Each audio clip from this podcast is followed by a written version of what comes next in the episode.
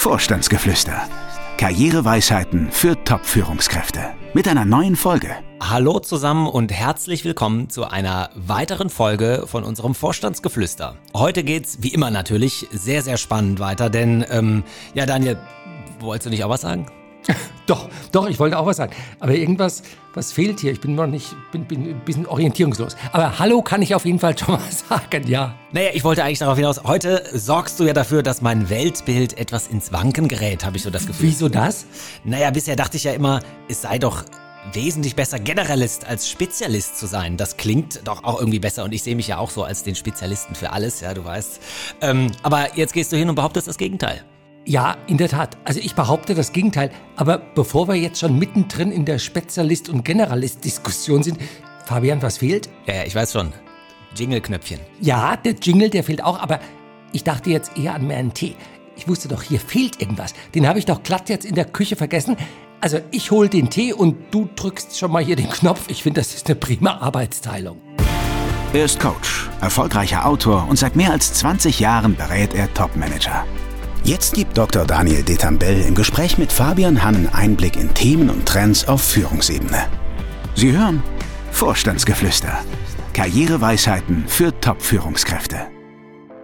Gut, so, Tee ist da, wir sind da und ja, du behauptest, Top-Führungskräfte präsentieren sich mit Vorliebe als Generalisten, um dann festzustellen, naja, das Unternehmen eigentlich weniger Generalisten, sondern Spezialisten suchen. Wie kommst du zu dieser Erkenntnis?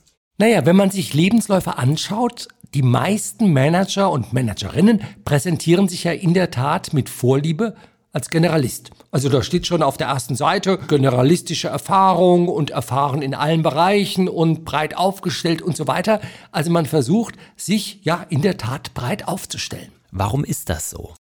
Ich glaube, die meisten glauben, dass sie dadurch einfach mehr Chancen haben. Denn Spezialisierung bedeutet ja Positionierung. Und wenn ich mich als Experte für das eine Gebiet positioniere, dann sage ich eigentlich, für die anderen Gebiete bin ich nicht so der Experte und dann denkt man sich, na gut, wenn ich für ein Gebiet nicht der Experte bin, dann ist das schlecht, dann habe ich nur die Hälfte der Chancen, also besser Generalist, ich bin für alles gut, dann maximiere ich meine Chancen. Das ist die eine Überlegung. Ich glaube, der zweite Grund, das ist einfach die Bequemlichkeit.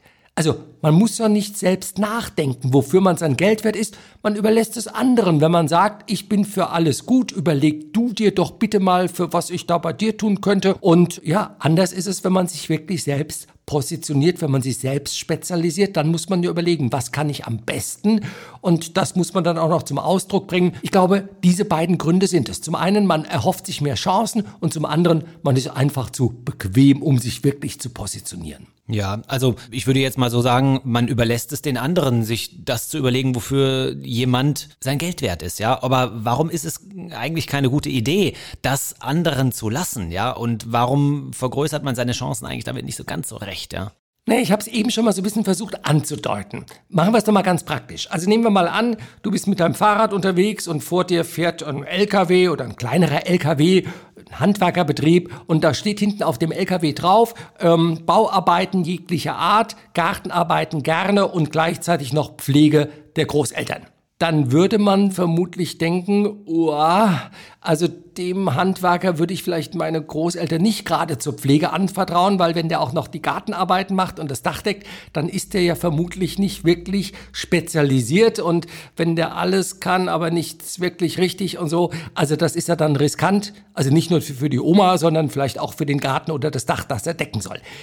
Man kann es auch anders nehmen. Ein Restaurant von nebenan, das einem einen Flyer in den Briefkasten steckt, wo drauf steht Schnitzelspezialitäten, indische Originalgerichte, Pizza und Schweinenackensteak diese Woche im Angebot. Ganz ehrlich, ich würde da nicht bestellen, weil ich denke, also wer eine so breite Karte hat, äh, besser nicht. Also lieber ein paar wenige Gerichte und die richtig gut, als eben so in diese Breite zu gehen. Verstehe ich, ja, in der Tat. Würde ich vermutlich auch nicht bestellen wollen. Aber jetzt nochmal zu dem ersten Gedanken, also den du geäußert hattest. De facto ist es doch wirklich so, wenn ich mich als Experte für ein Gebiet positioniere, nehmen wir mal indische Spezialitäten, ja, dann bringe ich mich doch von vornherein um die Chancen, für andere Gebiete eingesetzt zu werden. Also die Schnitzel und, und was weiß ich, kommen dann ja doch nicht zum Inder, oder? Ja, und das ist auch gut so. Denn wenn wir bei einem Experten, um wirklich nochmal beim Restaurant zu bleiben, bestellen, bei jemandem, der nichts anderes macht als Wiener Schnitzel mit Pommes. Und das macht er seit ein paar Jahren, dann können wir vermutlich mit Recht erwarten, dass der da Experte ist für Schnitzel mit Pommes. Denn ansonsten wäre er ja auch schon pleite und ansonsten würde er mittlerweile was anderes anbieten. Ähnlich ist das hier.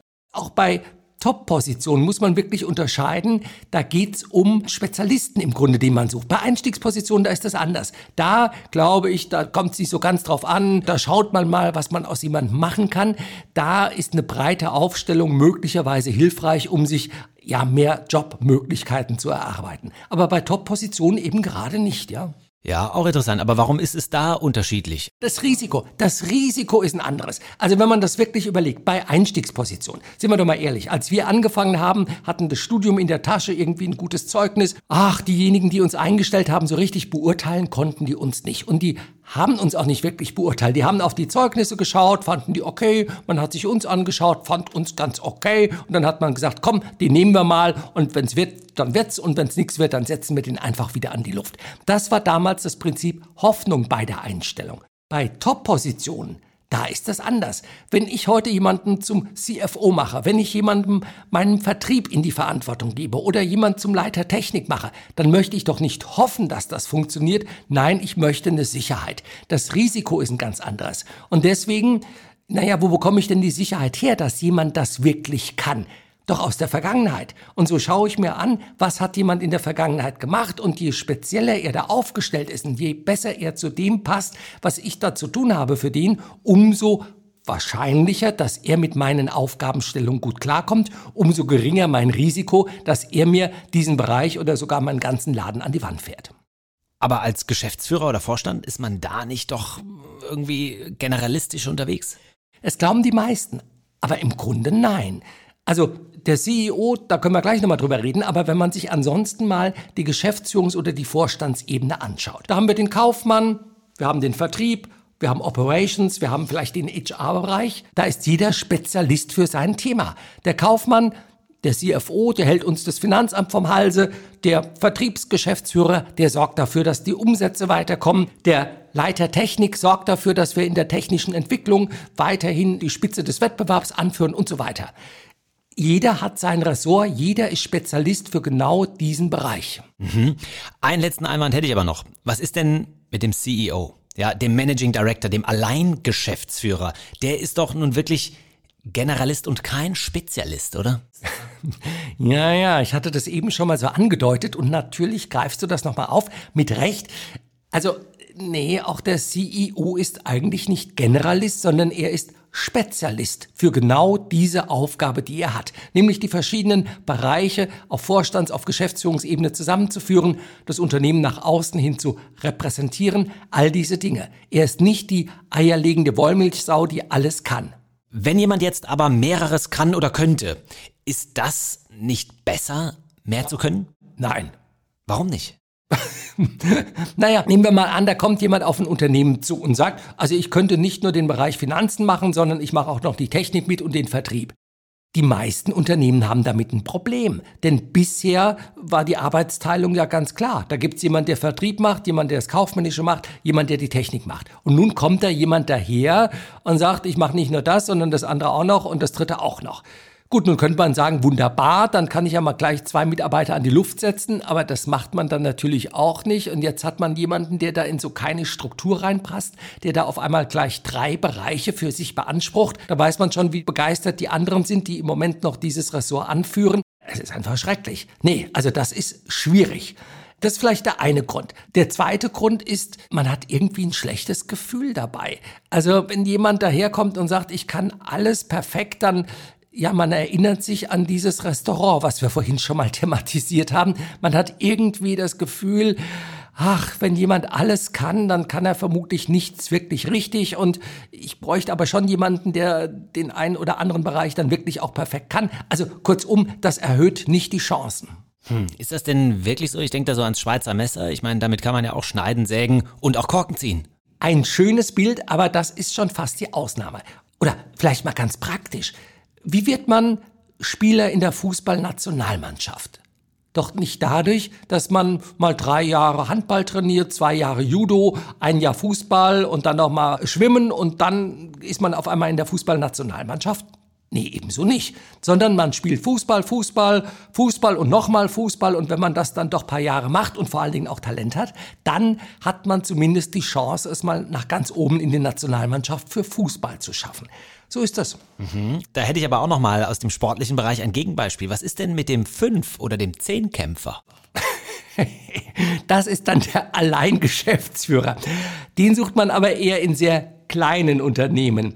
Und das ist dann auch okay. Ja, es gibt solche Personen, völlig richtig. Ähm, das Beispiel ist mehr als berechtigt. Es gibt Personen, die managen dann so ein ganzes Unternehmen. Die haben 20, 30 Mitarbeiter, vielleicht auch 50 und die sind dann für alles irgendwie so oben drüber schwebend der Richtige. In größeren Unternehmen, da geht's arbeitsteiliger zu. Und da ist es dann eher hinderlich, wenn man zu breit aufgestellt ist. Ja, was mache ich denn nun, wenn ich aber doch recht breit aufgestellt bin? Naja, das ist dann perfekt, wenn ich mich bei kleineren Unternehmen bewerbe. Bei größeren Unternehmen müsste ich mich dann im Anschreiben auf ein Ressort reduzieren und meinen Lebenslauf dann auch entsprechend akzentuieren und eben auch anpassen an der einen oder anderen Stelle. Ja, jetzt gehe ich mal davon aus, da hast du auch Tipps. Wie geht das? Naja, zum einen, man kann ja wirklich bisschen den Blick des Lesers manipulieren. Also ich sage immer, die Größe einer Nachricht ist auch eine Nachricht. Also wenn ich vieles gemacht habe, ich habe Finanzen gemacht, habe bisschen Vertrieb gemacht, habe bisschen äh, kaufmännisches gemacht und so weiter und ich möchte mich jetzt als Vertriebsmann, als Vertriebsvorstand positionieren, dann würde ich mit Sicherheit alle Themen, die was mit Vertrieb haben, ausführlicher darstellen, größer darstellen, vielleicht auch in eine andere Reihenfolge bringen, so dass Vertriebliche im Lebenslauf gut sichtbar oben steht und die anderen Themen vielleicht ein bisschen weiter nach unten rutschen und diese anderen Themen würde ich auch eben etwas kleiner machen und so weiter. Also man kann den Blick des Lesers manipulieren in der Wahrnehmung. Alles klar. Dann bleibt ja eigentlich nur noch eins. Unsere heutige Weisheit. Die philosophische Erkenntnis. Welches Zitat hast du uns heute mitgebracht? Den berühmten Ausspruch des chinesischen Philosophen Lao Tse. Er sagt, wer andere kennt, ist klug. Wer sich selbst kennt, der ist weise. Ha, das passt doch toll zum heutigen Thema, ja? Sich selbst Klarheit zu verschaffen über das, wofür man sein Geld wert ist. Völlig richtig, aber nicht nur das. Laoze geht es bei diesem Ausspruch auch um den Unterschied zwischen praktischer Klugheit und Weisheit. Also der Mensch kann ja sehr geschickt sein im Umgang und in der Lenkung seiner Mitmenschen. Er kann eine erfolgreiche Karriere machen, er kann viel Geld verdienen oder auch ja, ein einflussreicher Politiker werden. Mit Weisheit hat das aber alles, so sagt Laoze, wenig zu tun. Womit denn dann? Naja, Weisheit fängt für ihn erst dann an, wenn der Mensch in der Erforschung, in der Entwicklung und der Ausbildung der eigenen Seelenkräfte, wie er es nennt, Karriere macht. Also wenn er seinen Seelenhaushalt in Ordnung bringt, seine Defizite beherrscht, wenn er seine Anlagen entfaltet, seine Mitte findet und aus ihr heraus lebt. Also wenn er seinen Mitmenschen, so sagt es auch Laoze, gütig und auch verständnisvoll begegnet. Hm. Es lohnt sich also, nicht immer nur auf die anderen zu schauen, sondern auch sich selbst immer mal wieder kritisch in den Blick zu nehmen. Genau. Wunderbar. Das ist ein tolles Schlusswort. Dann ja, bleibt mir eigentlich noch der Dank für ähm, das Hören, fürs Reinhören und die Verabschiedung bis zum nächsten Mal. So ist es. Wir freuen uns, wenn Sie beim nächsten Mal auch wieder dabei sind. Tschüss.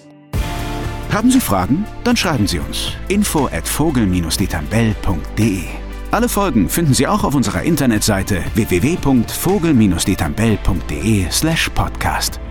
Vorstandsgeflüster. Karriereweisheiten für Top-Führungskräfte.